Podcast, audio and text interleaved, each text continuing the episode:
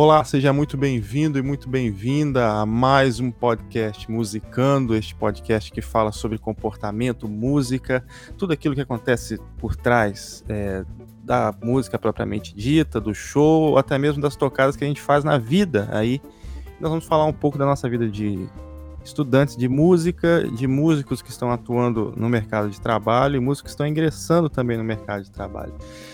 E hoje nós temos aqui a presença de várias pessoas maravilhosas, músicos extraordinários, dos quais eu tenho a alegria de poder tocar junto com eles. Se apresentem, meus amigos. Aqui é o Daniel falando, e pô, aumenta o meu volume aí, que o de vocês já tá alto demais, velho. Muito bom. Frase típica aí, amigão. Muito bom. Entendedores entenderão. Uhum. É. Galera, aqui quem tá falando é o Eltinho e em terra da prática de conjunto, quem tem ouvido é rei. que que é isso? Como é que. Entre... Calma aí, deixa eu tentar entender. Entre- Rapaz, Não, muito bom. Eu vou repetir. em terra de prática de conjunto, quem tem ouvido é rei. que isso, Isso aí. Muito bom. Olá, olá, aqui é o Clayton e eu estou aqui a- tão somente para gozar do privilégio de ser um ouvinte ao vivo. Que isso? Meu Como Deus. assim, gente? Alguém traz o Não. Tocantins, né? Que palmas é pouco. Tem que falar, tem que falar. Fala galera, aqui é Lucas Soeiro, baterista. Ringo Starr, batera dos Beatles, 300 milhões de patrimônio e nunca fez gospel shops. Ah, Ué, é quase uma bi- biografia, né? O cara deu e. então, tem até o, o Quincy Jones detona esse cara aí, né? É mesmo? Aham. Vixe. Depois eu vou mandar pra vocês. Ok, ok, ok. Eu aumento, mas não Quincy invento. Jones, detona.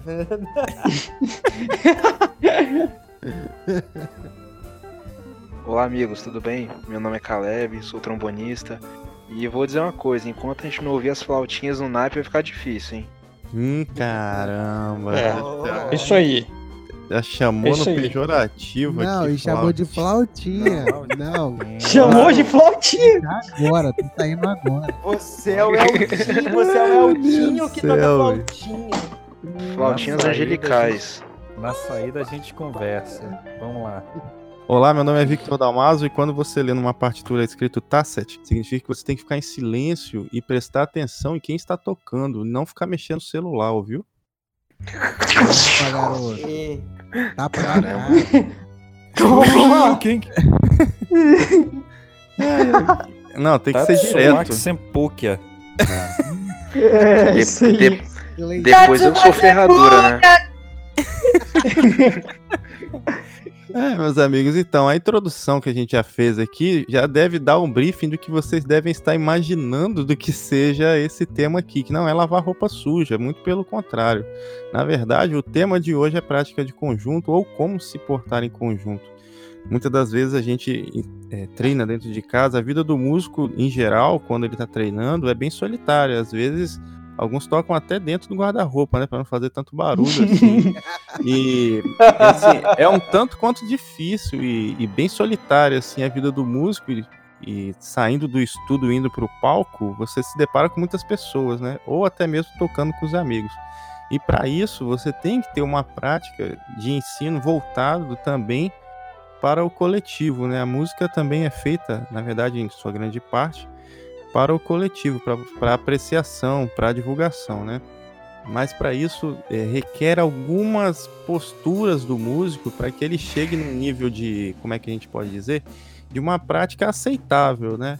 E um dos pontos que a gente pode já começar a falar aqui é relacionado à afinação, né? E quem é que quer começar a levantar essa bola aqui sobre afinação aqui no nosso querido podcast? Daniel. Ué, toda vez tem que começar comigo? Tá bom. Mas, bom, é, eu acho engraçado, cara. Semanticamente, eu nem sei como é que eu explicaria o que, que é afinação, né? Mas de forma prática, o que, que a gente vive na música, é a ressonância ali das notas em determinada frequência. Aham. E o conjunto ele precisa estar todo na mesma sintonia, na mesma frequência da, daquelas notas, para que não soe a desafinação, né? Qualquer, por exemplo, é, normalmente no conjunto é, fora de orquestra, no conjunto mais da é, tocando é, em igrejas ou, ou em festas ou ensaios, a frequência padrão é a 440, né? Aham. Orquestra, normalmente, a afinação é 442. E o que acontece? Isso, é- isso é muito curioso, né? Porque o- uma nota, um Dó, um Ré, um Mi, um Lá, que normalmente é a nota que a gente tem como referência, ele pode ter uma afinação diferente dependendo da frequência e ainda assim ser um Lá, né? Aham. Então essa questão da frequência ela é muito importante. Aí eu costumo dizer que, por exemplo, o violino é um instrumento muito traiçoeiro, porque ele é muito intolerante à imprecisão mínima, né? O É um Lucas instrumento onde Oi, eu tinha. O Lucas também, você falou que é traiçoeiro. Traiçoeiro. é, é e- traiçoeiro intolerante, né? Uhum. É os dois. Então, é. então é aqui. muito. Ele é muito intolerante a, a qualquer imprecisão, porque todos os comas, que são aqueles caminhos. Como, co- qual é melhor? Como, como eu posso explicar os comas, Vitão? Você aí que tem uma. Cara, dentro do.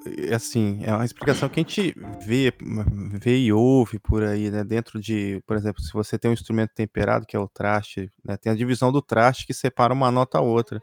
O coma é Uhum. como se fossem é, várias notas ali, que dependendo da posição que você coloca o dedo, você vai achar uma afinação para para determinada nota, né? Você pode ter um, a gente chama de um, um si baixo, um si mais alto, né? Um dó mais alto, um Exato. dó mais baixinho. No caso do violino, igual você está explicando aí, a diferença milimétrica faz muita diferença mesmo. É, exato, por Do exemplo. fretless de um- também, né, de- Vitão?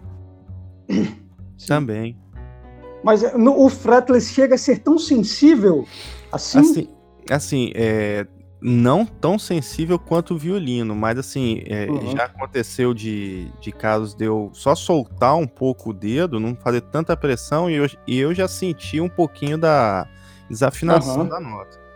Certo, certo. Porque, por exemplo, de, um- uma nota Si para um Dó, que nós temos ali um, um semitom, meio tom de distância, Uhum. existe um caminho entre essa nota que, que, que vo- você não está simplesmente no Si e passa para um Dó. Existe um meio termo ali. E, por exemplo, no violino é muito comum acontecer de eu estar tocando aqui com você e tá soando afinado. E aí, de repente, o meu colega violinista, eu paro e meu colega do violino começa a tocar, tocando com você, e Uhum. tá, vai estar afinado. E se nós começarmos a tocar juntos em uníssono, pode ser que a afinação não bata, porque essa essa questão dos comas ela é tão sensível que eu tocando sozinho tô afinado, ele tocando sozinho tá afinado, mas junto não soa. Aham. Então existe uma sensibilidade muito grande na questão do violino particularmente, né?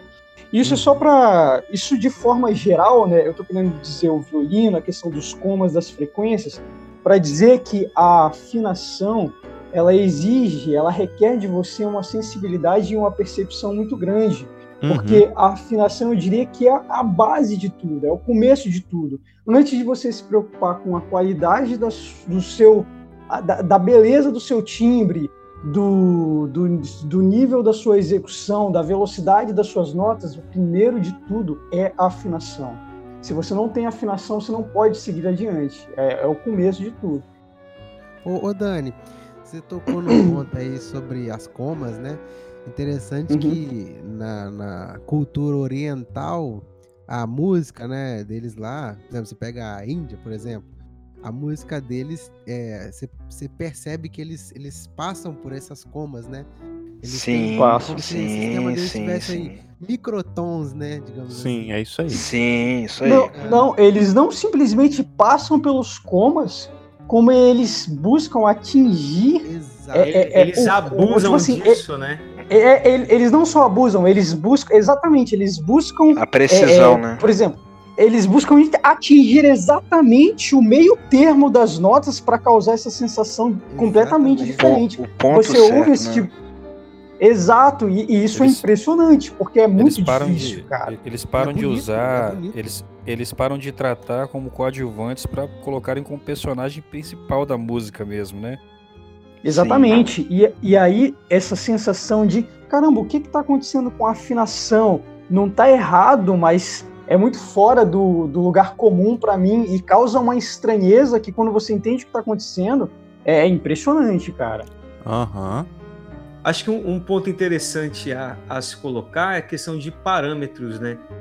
É, dentro da nossa música como arte e ciência que a gente costuma assumir, ela desde o nascimento ali, pelo menos olhando para a hegemonia da música ocidental, nascida na Grécia, toda a construção é muito matemática, é muito simétrica. Então, a partir do momento que você se propõe a tocar, você tem que é, usar. Aí, beleza, é arte. Você vai fazer é, diferentes construções com diferentes formas, mas você vai usar os tijolos que já existem. Sim. E isso já isso já está predeterminado. Não dá, por exemplo, ah, eu vou tocar ali na igreja hoje, eu vou desafinar pra caramba, e eles vão falar, meu Deus, Cleito, o que, que é isso? Eu, ah, não, porque eu tenho uma influência oriental. É, vai, vai dar tudo errado, cara. Exatamente. Então, é, são linguagens musicais é, muito distantes, né? Aham. Tô- não estou dizendo que você tem que ser um, um engessado e que essas coisas não podem ser misturadas. Mas eu tô querendo, na verdade, convergir para o que o Daniel disse. Por exemplo, no instrumento não temperado como o violino, não importa o quão ingrata a afinação seja, ela continua sendo o mínimo. Não dá para você Ah, tocar não, e outra desafinado. coisa. Não, e, e outra coisa, a afinação, ela é, é, principalmente nesse contexto de tocar em grupos como igreja ou tocar em, em eventos como nós aqui muitas vezes fazemos, é, vai além a, a, a questão da arte. Quando a gente está falando de afinação, a gente nem leva em conta a questão artística da interpretação. Ela é a, a base primária de tudo, cara. É, não- sua, não- sua não- ferramenta é essa. É, não, não envolve referencial, envolve. Calma aí. A afinação é uma coisa que tem que ser uniforme. O grupo tem que estar todo na mesma sintonia de afinação, mesma frequência, né? E aí que entra a questão da, da- de cada, cada instrumento ele vai exigir que você tenha um- uma dedicação específica para afinação. Existe uma forma de você, tipo assim, hoje eu vou estudar violino, afinação. Eu, eu tenho, tem um dia que eu tiro para estudar exclusivamente a afinação, que é Uhum. o quê? Não é nada que eu vou fazer coisa rápida, não é nada que eu vou treinar expressão, não é dia que eu vou ficar treinando vibrato, porque vibrato, cara, é um recurso que embeleza a música, ele mascara a sua afinação. É um recurso válido, não estou desmerecendo o vibrato, Sim. não. O vibrato coloca muita expressão na música, no violino é a coisa mais linda, cara. Mas o dia que você estiver precisando melhorar a sua afinação, deixa o vibrato de lado, não usa ele não. Pega para sentir exatamente as notas que você está fazendo. Você vai perceber que o vibrato ele acaba sendo uma muleta para você, porque conforme você vai subindo no braço do violino, é, as notas vão ficando ridiculamente próximas uma da outra, no ponto de que para atingir um- um- um- uma nota que só tem meio tom de distância, você precisa tirar o dedo anterior para colocar o seguinte, porque eles estão usando quase, ocupando quase que o mesmo espaço. O vibrato ele vai mascarar isso, mas quando você começa a praticar é, sem o vibrato, você vai perceber que, que, cara, você precisa estudar a afinação.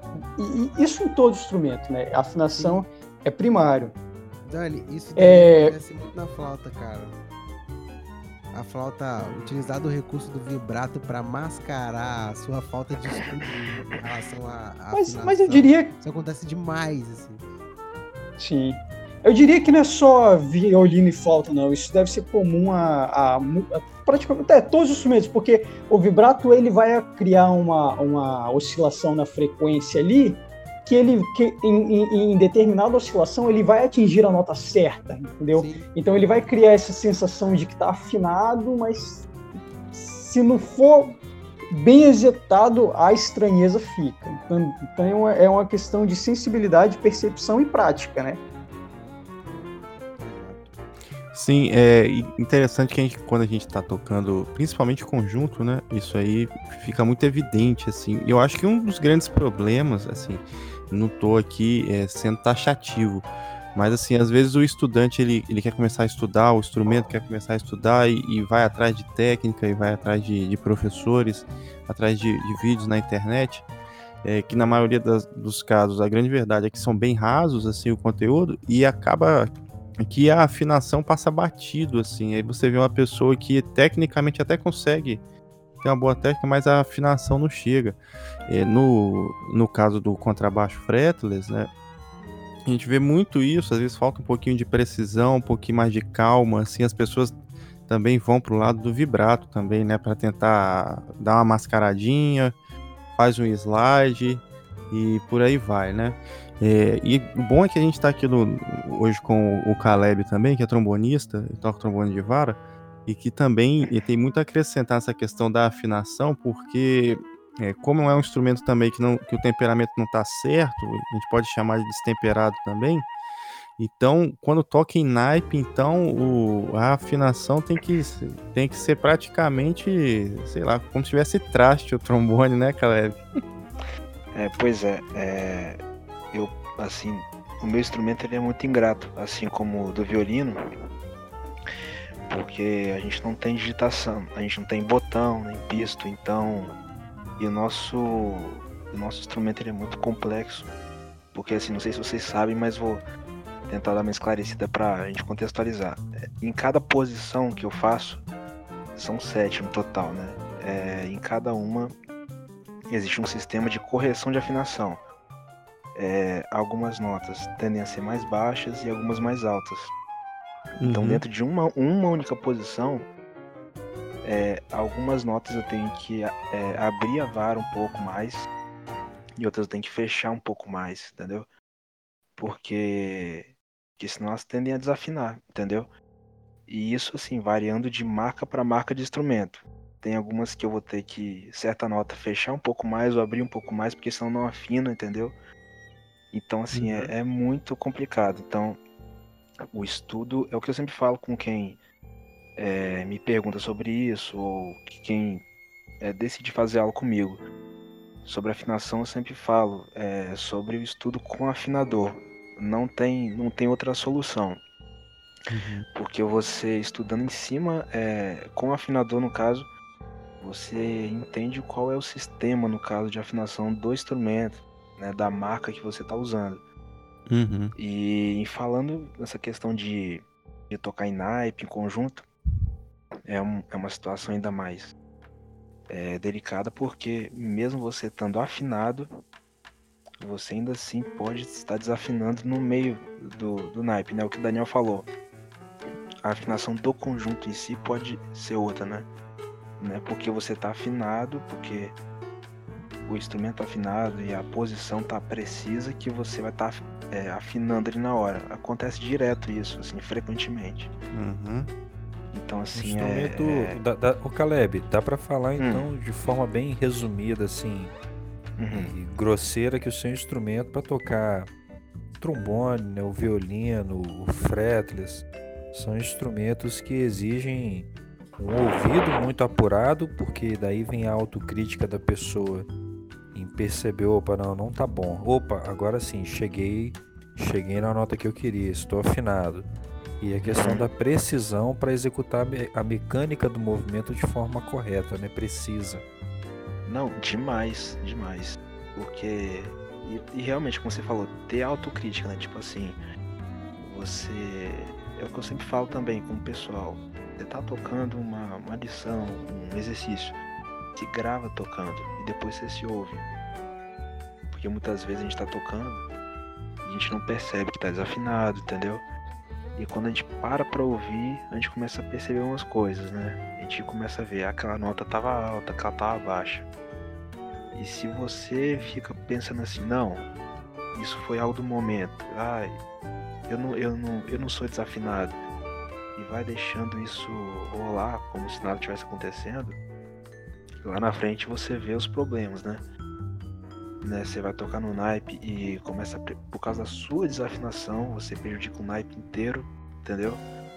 Ainda mais instrumento de metal, né? Que, que é um som mais na ponta, né? Então, o som mais frente acaba guiando o naipe inteiro.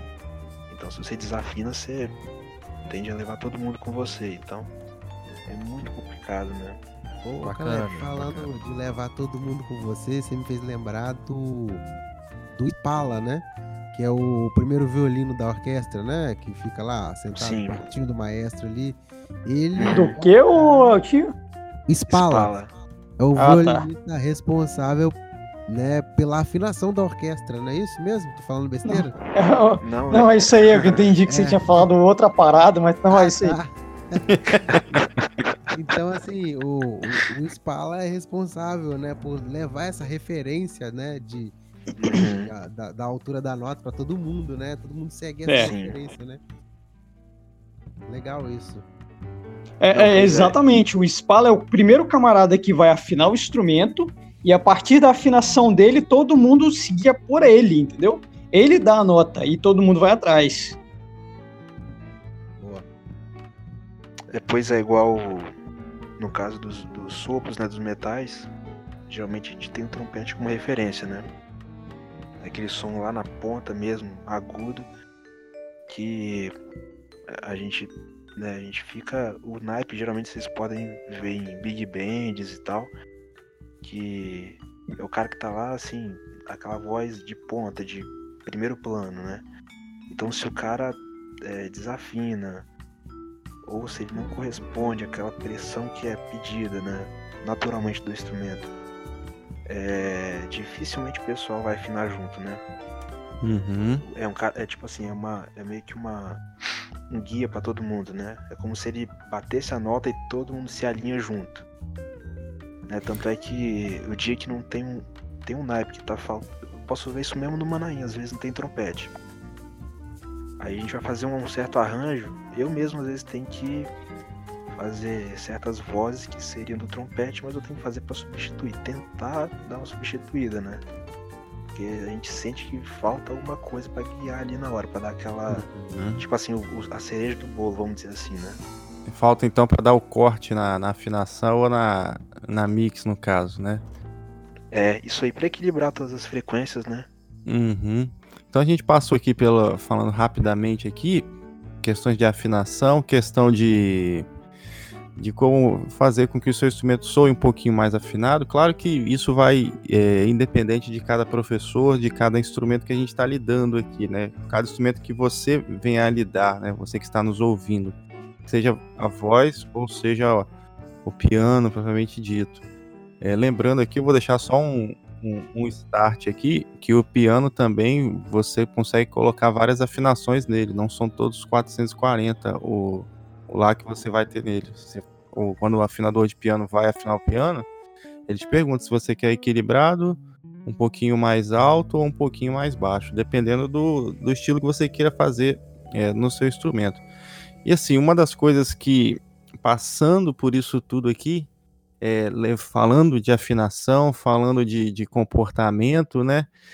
É, a gente tem que chegar com muito cuidado, né, para os músicos, até os que já são mais experientes, ou os que estão chegando conosco, né? Estão em níveis de aprendizagem diferentes, para a gente chegar com muita educação e respeito para poder tratar é, certas questões com eles relacionados a até mesmo a afinação, para não chegar logo de uma forma muito rude, que às vezes você acaba tipo, é, quebrando é, a pessoa no meio e ela acaba por, por vezes querendo desistir de tocar, né? E, e uma das coisas que é interessante quando a gente está falando do conjunto é que a gente tem que dividir é, algumas coisas importantes. Por exemplo, é, o que cabe ao solista e, e o que cabe ao não individualismo, né? A gente não pode tocar num conjunto e ser tão individualista assim. Como é que a gente pode ser individualista? Vamos supor aqui que nós estejamos tocando aqui, eu esteja tocando violão e eu esteja tocando e o Daniel esteja tocando violino comigo, né? E eu quero que meu violão fique muito mais alto que o violino do Daniel, porque eu prefiro que o meu violão sobressaia ao violino do Daniel, porque eu preciso que o instrumento esteja mais alto, porque eu preciso que o meu instrumento esteja à frente, o que a gente conseguiu ouvir muito nessa nessa pequena referência que eu coloquei aqui, foi a palavra eu, que reflete muito no individualismo. E às vezes, muitas das vezes a gente vê isso é, por aí, é, tanto no, nos ambientes que a gente costuma tocar, igreja, é, casamentos, quanto em outros ambientes também, né? Não é só uma exclusividade desses ambientes. E assim, até onde que pode caminhar o individualismo, é, e a que ponto pode ir o solista, ou até que ponto a gente tem que tomar um cuidado para a gente acabar, é, como é que a gente pode dizer, prejudicando a performance de quem está conosco, assim, no conjunto. Cara, isso que você falou aí mostra como a música demanda um constante exercício de humildade, né? Uhum. Não, é nem uma, não, é, não é nem um atributo assim exclusivamente da música. Esse exercício de humildade é, no sentido de saber quando agir e não agir. Eu vou dar como exemplo o saxofone, não querendo criar uma estigma, mas é porque é um instrumento melódico muito, muito popular. Não, tô falando sério, é um instrumento melódico muito popular. E não tem nada mais irritante, por exemplo, do que um saxofone que toca do primeiro segundo ao último da música. É, ter, é. Assim, o cara que não se, não se contenta em fazer o arranjo ou o momento que foi separado para ele, mas enquanto o grupo, seja ali a congregação, dentro da igreja ou não, e o cara pô, tá solando a melodia junto, já tem pessoas cantando, é. elas precisam ser ouvidas naquele momento. E o pior é que isso é, é talvez uma necessidade de autoafirmação, né, de ser notado, e a gente não percebe como isso é contraprodutivo mesmo nesse sentido, porque quando você é menos ouvido, você é mais valorizado nos momentos em que você é ouvido. Um solo de sax vai ter muito mais valor e, muito mais potencial de ser apreciado se ele é ouvido no solo de sax e não do, saturando é. os ouvidos do início ao fim.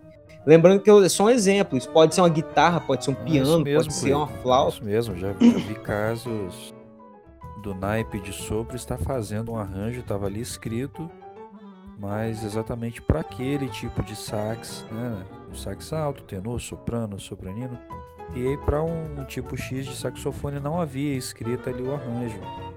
E o rapaz ele não se contentou em em ver o naipe fazendo arranjo, ele não, ele começou a solar de forma aleatória ali, enquanto o resto do naipe executava o arranjo. Ah, não, mas isso também, o Vitão, no caso, o cara é completamente errado, mas isso quando os saxofonistas não têm o arranjo deles ali escrito no naipe e ainda assim querem florear o arranjo com ornamentos ou apogiaturas ou extras que não estão escritos para sua, tipo assim, vou colocar a minha identidade aqui agora nesse fraseado, sendo que a intenção é o é o conjunto, né? Isso acontece muito também, eu vejo. Mas essa questão da música, eu vejo que ela é muito uma questão. O Clayton levantou ali, falou que é muito um exercício de humildade, mas eu vejo também que é muito um exercício de, de, de inteligência e controle emocional, né? Porque a música ela mexe muito com quem ouve, mas ela mexe demais com a gente que está tocando. A música mexe com a gente. Então, se a gente, eu tô tocando aqui, eu fecho o olho, eu vou embora, cara. Eu quero, eu tô aqui nos meus 40%, eu quero chegar nos 50%, 70% e de repente eu quero chegar no meu 100% e só ficar no 100%, porque emocionalmente eu quero me entregar. Isso é muito bom. Isso é, isso é muito bom, não. Perdão isso você é muito envolvente. Muitas vezes eu vejo que os camaradas estão lá bagunçando, fazendo a maior zorra e no final das contas, quando terminou, eles acharam que foi massa. Mas não é porque foi bom, é porque emocionalmente eles se entre... emocionalmente é, é, eles se entregaram. Então, sim, é, é sim, interiormente eu acredito que eles acharam muito bom só que eles não tiveram o equilíbrio emocional de perceber que aquilo não era agradável para quem ouve, não é, não é bom, não é, não é música inteligente. Sim. E, então, por isso que exige muito, cara. Eu vejo que a, a, a boa música feita pro cara equilibrado, nossa, cara, é, é, é, é outra coisa. Você pega, por exemplo, nós temos amigos aqui eu posso, eu posso referenciar algum, algumas pessoas especificamente, Vitão, aqui? Pode. Nosso amigo, por exemplo, o Marco Aurélio, ele, ele cara, é um exemplo de, de equilíbrio emocional, de que eu vou colocar algo que é lindo e eu tô aqui, eu tocando no meu violão, no meu baixo, eu tô aqui em 30%. Tô bem longe de estar num 100% de execução. E acabou. Fez algo que, que cumpriu seu objetivo com excelência, tocou aos ouvintes e o cara não precisou estar no nível de execução. É exatamente, não precisou gritar, fazer algo tipo assim, rang, rang, rang, com um volume lá em cima. Não, não, não, não precisa disso. Equilíbrio emocional é, é primordial, cara. Faz toda a diferença.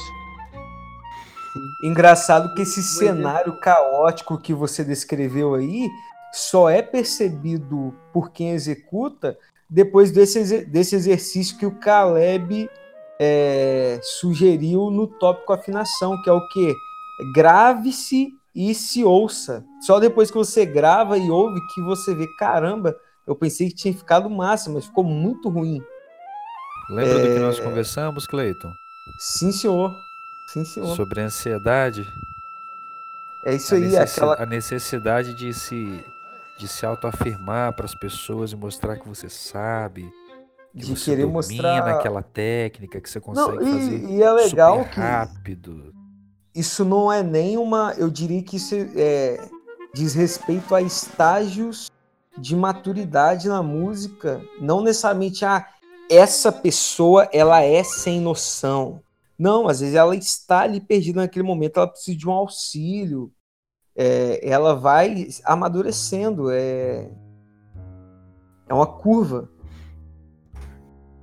É, Um- um isso aí. de, de individualismo que acontece muito também, até pra, é, acontece muito com você, né, o, o Cleitinho? A relação de, de, de piano, o teclado e o contrabaixo. Né? A relação Sim. dos dois, né? A região mais grave do, do, do teclado ali, às vezes invade a região que o baixo tem para trabalhar e tal, Na- né? Na verdade, ele tem Cleitinho tem o mundo nas mãos, né, Eltim? Exato. Você tem o mundo nas mãos, que você tem todas as regiões nas mãos ali pra você usar. Você pode É. engolir a guitarra, você pode engolir o baixo. Exatamente. É. E- e Posso, mas não devo, né? Exato, eu vejo. Muito bom, isso. Cleiton, muito bom. Eu vejo muito esse respeito no, no próprio Cleiton aqui que está participando conosco, esse respeito né, das, da- das regiões, né? Onde o, o teclado atua. Isso é muito legal, cara. É, uma coisa que vocês estavam conversando, o Clayton eu acho que citou, que eu acho interessante que educação musical, a- o comportamento, ele vai muito do seu referencial, né? Tipo assim, é, você precisa receber ou absorver algo de qualidade para entender o que, que é bom e o que é ruim, né? Então acontece sim, eu acredito que te- te- existem os casos em que as pessoas estão fazendo algo que, que, que é, é mais nocivo do que agradável para a música, mas é porque ele, ele nem sabe que, que aquilo não é bom. Ele precisa ser instruído. E aí que, aí que entra a, a, a- a- Sempre existe a melhor forma de fazer isso. E, infelizmente, nós vemos que existem muitas pessoas que são impacientes, arrogantes, prepotentes, né? Que, que não sabem comunicar. E isso é muito prejudicial, né? Desanima, desestimula. É, e sempre existe a forma certa de se fazer isso. Então, quando você tem, tem ali a percepção de que alguém no conjunto está fazendo algo que não é agradável, você vai estar ajudando ele dando um toque. Mas faça isso de uma forma. Seja gente boa, não, não, não precisa ser grosseiro, porque de repente o cara nunca foi instruído sobre isso, entendeu? A palavra-chave, eu acho que é empatia. Sim. Sim, e A até uma das perguntas que nos foram enviadas através do nosso Instagram, que é o podcast Musicando, que foi do Thiago Sanco aqui, que foi uma sugestão, a importância das boas, das boas referências musicais para a evolução do estudo da música, que é exatamente o que o Daniel aqui previu agora com a sua mente maravilhosa aqui. É, essa questão das referências que a pessoa procura, é, tanto como pessoa é, e quanto, tanto quanto músico também.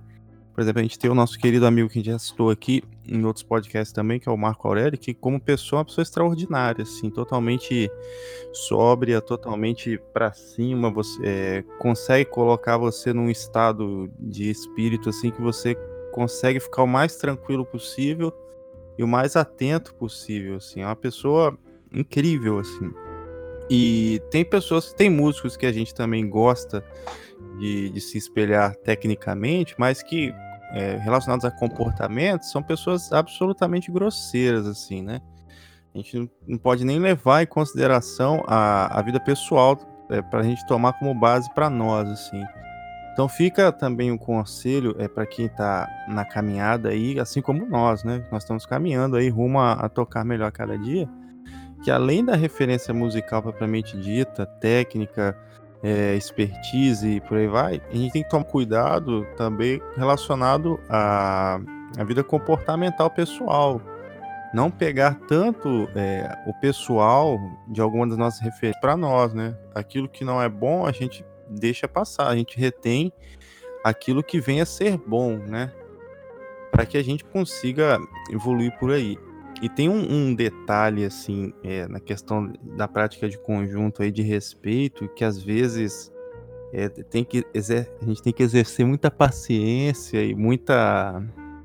Como é que a gente pode dizer assim? Muita deidade. Olha a palavra difícil aí aparecendo É, novamente. Vitão, po- posso até Só falar resiliência, constar- né? Só pra constar, eu anotei essa palavra. É, que acontece quando a gente toca com mais de um instrumento repetido na formação. Que é, por exemplo, às vezes eu vou tocar com dois contrabaixos, eu já toquei com sete contrabaixos ao mesmo tempo, foi maravilhoso. Você Mas- tá doido? Mas houve uma organização é, dentro daquele caos aparente. É, tem bandas que Sério, tem. eu lembro, hein? Sério, Eu lembro disso. sete- Foi bonito, cara. Foi bonito. Eu estava Eu nesse aí. foi Massa. maravilhoso. Massa, massa. Foi massa, assim, cara.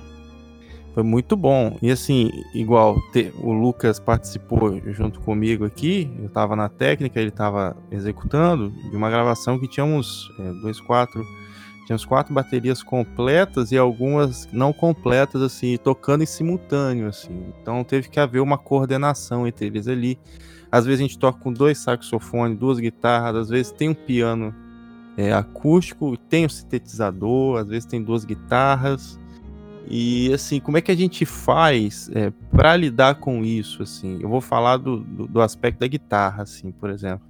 É, lá nas aulas que a gente teve, que eu, que eu tive, o professor sempre instruiu o seguinte: olha, se você está fazendo o dó na posição 1 aqui, que no caso seria aquele dó normal, né, que todo mundo sabe, sistema lá, você pega a revistinha, dó maior, esse dó aqui. Se você está tocando com dois violões, não há necessidade de você repetir esse dó na mesma região. Você faz esse Sim. dó já numa região 2, numa região 3, até na região 4. Às vezes você não precisa nem fazer o dó na região 1, você faz ele na 2, o outro faz na região 4, para que soe algo interessante. E é que, como botar um estúdio de caso aqui, às vezes eu, é, quando eu estava dando aula de violão, eu fazia essa sugestão é, para os alunos de violão. Às vezes havia uma resistência, né, por causa da mecânica, ah, vou ter que mudar meu dedo aqui, aí. Mas assim, na hora de dedilhar todo mundo junto, as notas em posições diferentes, ficava absolutamente lindo. E a reação deles era, era a mais incrível possível, que ficavam tipo, caramba, que coisa bonita, né? A gente fala, é só colocar um pouquinho o dedo na forma que dá pra fazer. Aí no caso da guitarra e do violão, tem essa expertise, né? De você é, jogar em, em regiões diferentes, né? Quando a gente tocou com, com esse set de contrabaixos aí, que foram sete, a gente usou regiões diferentes, a gente usou é, timbres diferentes, capta captadores diferentes, para a gente não congestionar tanto assim. E deu para fazer um negócio muito bom. Assim, agora, relacionado a cordas e, e flautas, metais, assim, eu não sei como é que vocês se articulam. É piano também, o Lucas depois vai falar também relacionado ao aspecto da bateria. Como é que vocês fazem essa organização entre vocês aí? Porque eu acho que deve ser uma máxima entre muitos aqui. Assim, é, quando se trata lá do, dos metais, madeiras, né? Geralmente é algo mais relacionado à técnica de arranjo, né? É, as vozes são distribuídas e dependendo da formação, por exemplo, é, no Manaim, por exemplo, como a gente é, trabalha é, com naipes é, com um instrumento de cada em cada sala, então geralmente não são escritos arranjos assim é, com trombone 1 e trombone 2, por exemplo. Ou flauta 1, flauta 2. Na hora não vai ter como abrir vozes, né? Então já é escrito arranjo. É, por exemplo, trombone é aquela voz. Sax, alto mesma coisa, tenor. Mas quando há uma formação maior, né? Existe essa necessidade de abrir vozes, até porque não tem como é, botar em três trombones e todo mundo tocar uníssono, entendeu? É, uhum. Além disso, enriquece o, o, a formação com mais voz, mais elementos, mais timbres e por aí, entendeu? Lucas, é, às vezes o... quando você tem que, que tocar, por exemplo, é, você está tocando bateria, e às vezes tem alguém tocando uma percussão, às vezes tem alguém é, querendo. Acho que raras são as exceções que a gente atua com duas baterias ou até mais ao mesmo tempo, assim. Aí como é que você faz para lidar com a, a, entrada desses outros elementos, assim, junto com você? Assim? O, o baterista e o percussionista, né, Vitão? É, tem, tem composições como é, Estevão avistou, ou qualquer composição que tem um momento crescente ali, onde a abertura no surdo, ou que seja no tímpano, e uma outra parte, uma abertura simultânea no prato. E isso é muito bacana. Isso é muito bacana. Quando o batera tá sozinho, aí o cara tem que se virar nos 30 mesmo. E que usar artifícios ali, tentar usar o chimbal entreaberto para dar um efeito de, de som de prato crescente. E às vezes o artifício de usar a pele do surdo um pouco mais frouxa para ela ressoar mais, o harmônico cantar mais e dar aquela sensação do som crescendo aos poucos. Mas a gente passa aperto, viu? Não é fácil, não. É vida. Por que, que eu não aprendi gaita? mas, mas, mas, veja só, uma coisa que o, o, Vitão, você perguntou, como é que é essa questão do, das, das cordas, o sobre, bateria. É, eu diria que no contexto de, principalmente de Manaim, é, é um lugar onde é, mu é muito fácil tocar no Manaim, para falar a verdade, né? Porque como o Caleb mencionou, existe ali a questão do, de, dos arranjos que são trabalhados, né? Então existe todo o preparo para que os arranjos sejam bem executados pelas cordas, sopro, o pessoal da base já chega tocando certinho, a, o, o, as vozes também, tudo muito bem ensaiado, é só fazer o que todo mundo já sabe fazer. Né? A grande questão que exige muita sensibilidade ali, e aí é aplicável em qualquer contexto, é tá todo mundo tocando junto, mas nesse momento quem é o, o, o, a nata? Quem é que está fazendo a coisa que deve se sobressair nesse momento? É uma frase Nossa. da flauta? Ou é um negócio do violino? Ou não? É aquela nota do tenor que vai valorizar o momento. Isso é Nossa. é muito importante, porque muitas vezes a gente se preocupa com o quê? Como é que é o meu arranjo? E, cara, Sim. quando você, na condição de, de músico instrumentista, conhece o que seus colegas estão tocando junto com você, você vai estar muito mais capacitado para executar o seu instrumento com excelência, porque você vai saber que de repente, aquele momento, o seu silêncio vai ser a nota mais linda que as pessoas não vão ouvir, porque é, é, vai ser o momento da flauta, vai ser o momento do trombone, vai ser a nota do, do soprano ou a virada da bateria que seja, entendeu? Então, essa questão de tocar em conjunto é o que que eu tô tocando, eu tenho que dominar, mas o que que os meus amigos estão tocando. Isso é muito importante muito pra, Pô, Dani, prática conjunto. Não, Dani tem que sair da minha cabeça, bicho. Tava pensando nisso aí agora. Mas... não, sério mesmo. Porque. Rapaz, Daniel fez PHD nisso aí, Calari. Ele faz o tempo. Não, eu, eu, eu, não, eu tenho, é, muito, é, eu tipo tenho assim, muito pra aprender. É, é, é de tanto passar raiva, né, cara? Aí... É. Mas assim, é... Daniel tocou num ponto importante, porque, por exemplo, é, tem muito. Eu, né, eu até. Os, vocês sabem, né? O, o Clayton não, porque a gente está se conhecendo hoje, mas eu sempre falo do curso de performance que eu fiz em 2017 E, e dentre os assuntos, né, teve, um, teve uma das aulas que a gente abordou essa questão de preparação de, de preparação para concerto, para de peças orquestrais e tal. E a gente observando alguns vídeos de, de intérpretes do, da música erudita, é incrível como eles chegam, executam, mas antes há um trabalho assim de conhecimento da obra.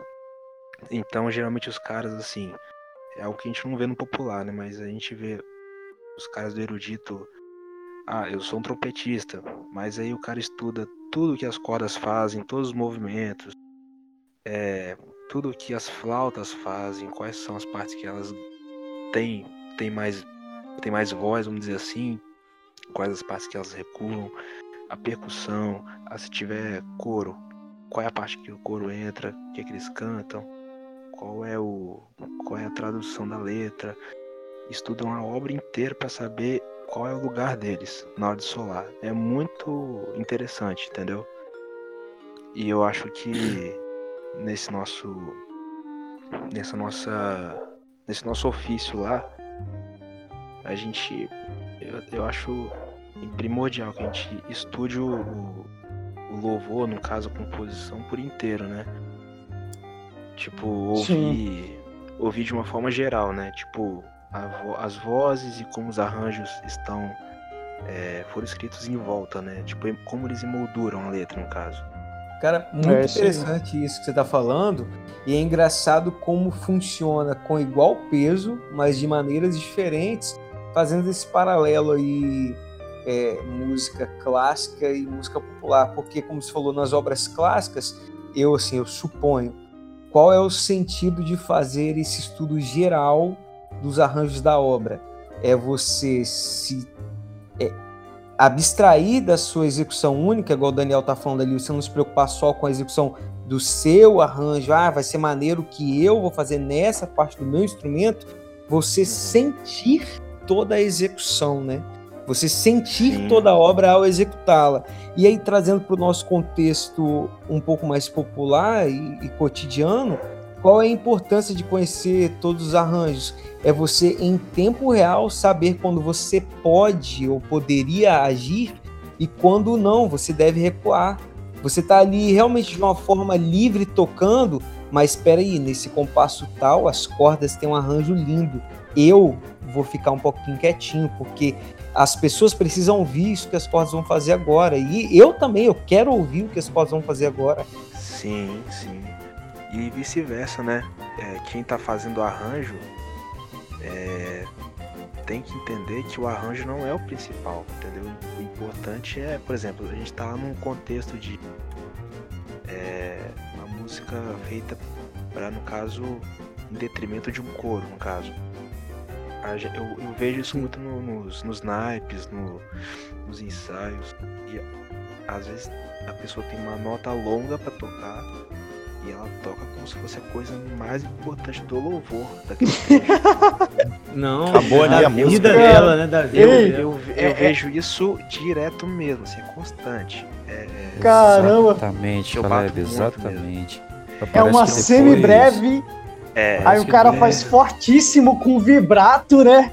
É. Não, parece que depois. Como se não houvesse amanhã.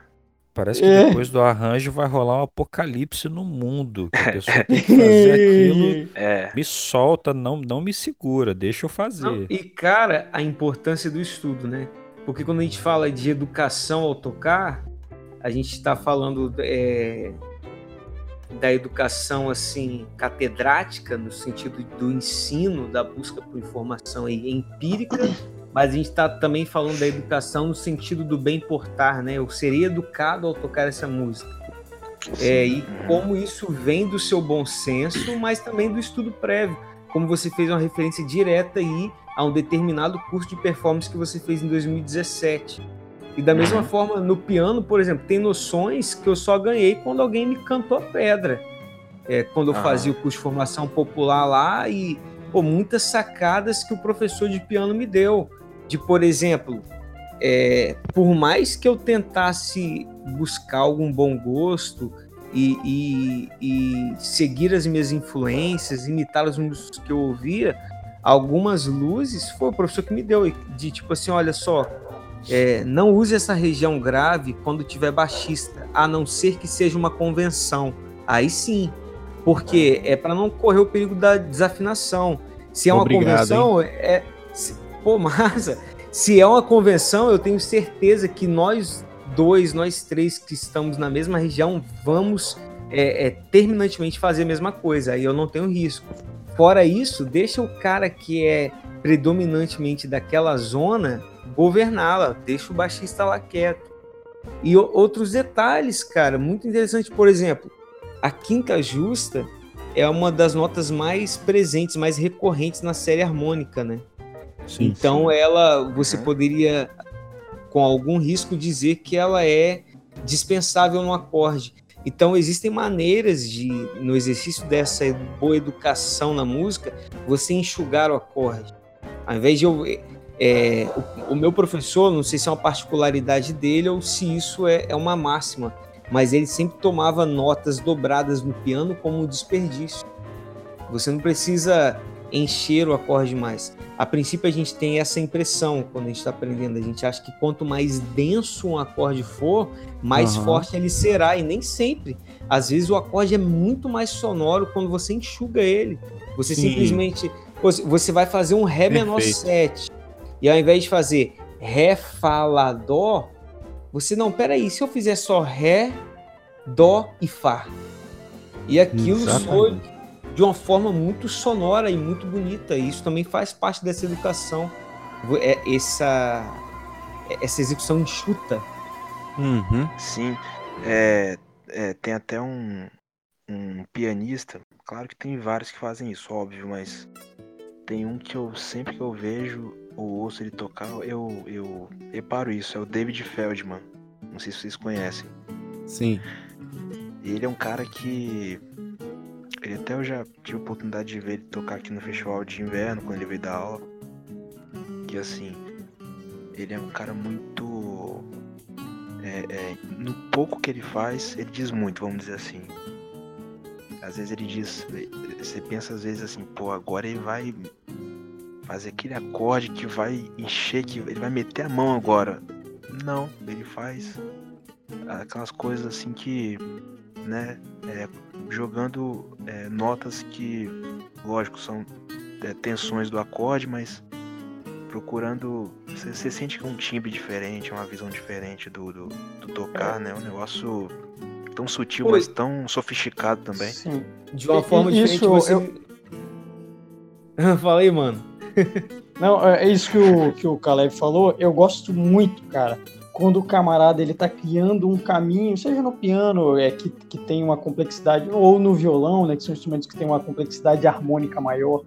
É, é, é, eu, eu acho impressionante, cara, quando o camarada tá fazendo um caminho ali e aí ele se, vai lá e coloca um acorde completamente fora da caixa, com as tensões inesperadas, mas ele não grita aquela nota, ele só dá uma encaixadinha e já passa por ele. Aí você tem até aquele sentimento, como é, deixa eu voltar isso aqui. Ele fez isso uhum. mesmo, porque o cara, é. ele teve a malícia, ele não quis gritar a nota, tipo assim, ouçam esse acorde que eu vou fazer aqui agora. Bé, não, ele, ele deu um é. presente ali para quem tava atento, entendeu? Você, ó, ele, ele, meio mais ou menos assim, ó, aqui, você pegou essa daqui que eu fiz, ó, já, já passou. É, e, isso, e isso aí entra aquela questão do, do, equilíbrio emocional do equilíbrio da inteligência emocional, né? Não é porque eu vou fazer algo complexo que eu tenho que mostrar para todo mundo, olha aqui, eu vou fazer, olha, se liga nesse acorde aqui que eu vou fazer. Pá, não precisa disso, né? Sim. Não, e, e, inclusive é uma coisa que eu tenho trabalhado em mim. Não que assim eu, eu grite naquele acorde, mas por exemplo, se eu tô ali no meio da, da, daquela harmonia ali, quase sempre tonal, e aí de repente, pô, tem uma uma. Tô tocando em Dó. Aí agora tem uma, uma primeira inversão de um Fá menor 6. Que coisa linda, vai soar lindo demais. Eu tenho a tendência a querer valorizar aquele acorde na minha execução. Tipo assim, ah, não, não, não vou só fazer uma execução harmônica desse acorde, só tocar e dele, deixar ele suave, vou fazer uma execução melódica. Vou meio que arpejar aqui para todo mundo ouvir como esse acorde é bonito. E tem a ver com aquilo que eu falei de é, do esforço para ser ouvido e aí você ser Sim. contraprodutivo. Às vezes vai É, ser muito exatamente. mais gostoso você jogar aquele acorde na malícia. Faz ali e deixa no ar, igual o Daniel falou. Poxa, deixa eu representar os bateras aqui para falar sobre limpeza de som, né? Sobre o som objetivo. É, vou citar dois bateras aqui que acho que todo mundo vai concordar que passam passam despercebidos de repente por não serem caras que estão na mídia aí. Nossa, o cara do Gospel Shops, o cara dos, da cestina super rápida, que é o Norival D'Angelo, que é a batera do Roberto Carlos. E o Lucas Aham. Soeiro, que é a batera da Affinity. Muito bom. Seu ridículo. Fala o terceiro aí agora. Exatamente. É, e o outro batera, Sangrinho. E o outro batera é o Jonathan Moffat. Sim, né? do Michael Jonathan- Jackson. Jonathan Bo- Moffat é o batera do Michael Jackson. Nossa, Ele é um falou cara extremamente groove no chão, aquele, aquela batera que você sente no peito do início até o final da música. E Groove você no entende chão. tudo Caramba, que é. ele É faz. isso que eu ia falar. Esse cara é um metrônomo vivo, né? É extremamente resistente, porque, cara, você segurar a peteca ali do início até o final, sem alternar pulsação, e aquele groove seco ali, ó, presente. Sem fazer forte, muita cara, virada, isso né? é muito difícil. Hoje, infelizmente, a gente vive dias aí de, de bateras que falam, que falam muito, mas não dizem nada. Né? Joga O- nota, o- nota, nota, nota, nota, nota. E uma vez eu tive a oportunidade maravilhosa de participar de, de um masterclass com o Cláudio Infante, batera do Jorge Versilo. Sim. E eu, eu fiquei muito com aquilo na cabeça. Ele falou, gente, a música é uma conversa. E a virada, o prato, o uso do prato, é como se fosse uma palavra qualquer que você né, joga ali no meio da conversa. Você está no meio de um diálogo. Se você joga um prato, um splash, que seja uma virada super rápida numa música, é como se estivesse cortando um tema e entrando em outro, num outro tema totalmente fora de contexto. A música ela perde sentido. E fica um vazio gigantesco, porque todo mundo percebe, fica algo muito gritante. Fica algo muito gritante mesmo. A, a bateria é um dos instrumentos que eu mais tenho entendimento técnico, né, cara? Eu sou zero Isso é esquerda. muito mesmo. A- Ao, ao, ao mesmo tempo, cara, que é um dos que, que eu, eu, eu tenho muito a percepção daquilo que é agradável ou não, né? Qualquer pessoa pode ter esse tipo de percepção. E é de longe o instrumento que mais decep me, me decepciona nesse sentido, né? Tipo assim, o conjunto tá agradável, mas esse cara não, não tá em sintonia, cara. E, e, e não, como, como diz, o, o objetivo aqui não é lavar roupa suja, né? Mas no geral, o, o Lucas, o que, que você sente, cara, que acaba sendo como é, não é nem a questão de, de falta de educação musical, os camaradas não têm bom senso, não, às vezes é aquela questão da falta de instrução, né? Poxa, nunca me alertaram sobre isso. Tem algo que você percebe que é um, um descuido comum, no geral, no nosso contexto mais igreja? Então, Dani, existem ainda no nosso, eu vou falar nosso meio, no meio evangélico, né? É, bateristas se preocupam com a música e não com a bateria. Existem ainda. São poucos, mas existem. É, eu acho que todo mundo aqui tem mais ou menos a mesma média de idade, entre 25 e 30 anos. Então, eu acredito que vocês tenham pego a transição daquele período que para você ter acesso a um material de música, você tinha que comprar uma fita de videoaula. Ou Uhum. você tinha que ir É. lá no masterclass do cara, lá no workshop do cara. Hoje em dia, qualquer um que tem um celular e um pacote de dados de 1 GB consegue abrir o YouTube e olhar vídeo a rodo. Então, eu Pode acho que a facilidade ao excesso de informação está tirando um pouco de crítica das pessoas sobre o que elas estão buscando de verdade. Então a pessoa ela quer o que tá na moda. Não, o que que tá na moda? Eu vou falar de novo, infelizmente, parecer meio taxativo, mas é, não, eu quero gospel shops, que é o que os grandes bateras que estão na mídia fazem. Mas aí você pega o que, que é sucesso, um DVD, um, um CD, um álbum que foi até hoje é recorde de vendas e é o que mais tocou em rádios por muitos anos, né? Que é o Michael Jackson, e você vai ver o que o Batera fez. Bicho, não tem. Não tem é colcheia. Colcheia do início até o final da música. aí você pega um, aí, aí, você pega um baterista dessa safra aí, né? E fala, ó, oh, vem cá, vamos, vamos estudar semínima. Nosso pai, o cara começa a dar ataque epilético quase. Hum, é uma tortura. Imagina. É uma tortura. Cara, quando, nossa, quando, verdade, eu gosto... No contexto, no contexto assim, desculpa, Dani, te cortar, só para fechar. Não. No contexto de uhum. conjunto, ah, quando você pensa menos na bateria e você abre aquele vácuo, cara, aquele espaço para os outros instrumentos soarem mais, né? Baixo, flauta, como eu vejo em, em, alguns grupos, né, cara, a bateria fazendo assim, é quase um, um, fundo. É quase um fundo. Você só percebe que a bateria tá ali porque realmente é um timbre muito peculiar. A bateria sai do âmbito só da rítmica, né, e vem para o âmbito da textura, né, textural. Exatamente, Vitão. Exatamente. Exatamente. Mas fala aí, Dani. Não, não, só ia fazer um complemento que você falou na, na hora sobre essa exercício de semínima, cara. E nossa, eu acho essa levada de semínima na bateria gostosinha demais, cara.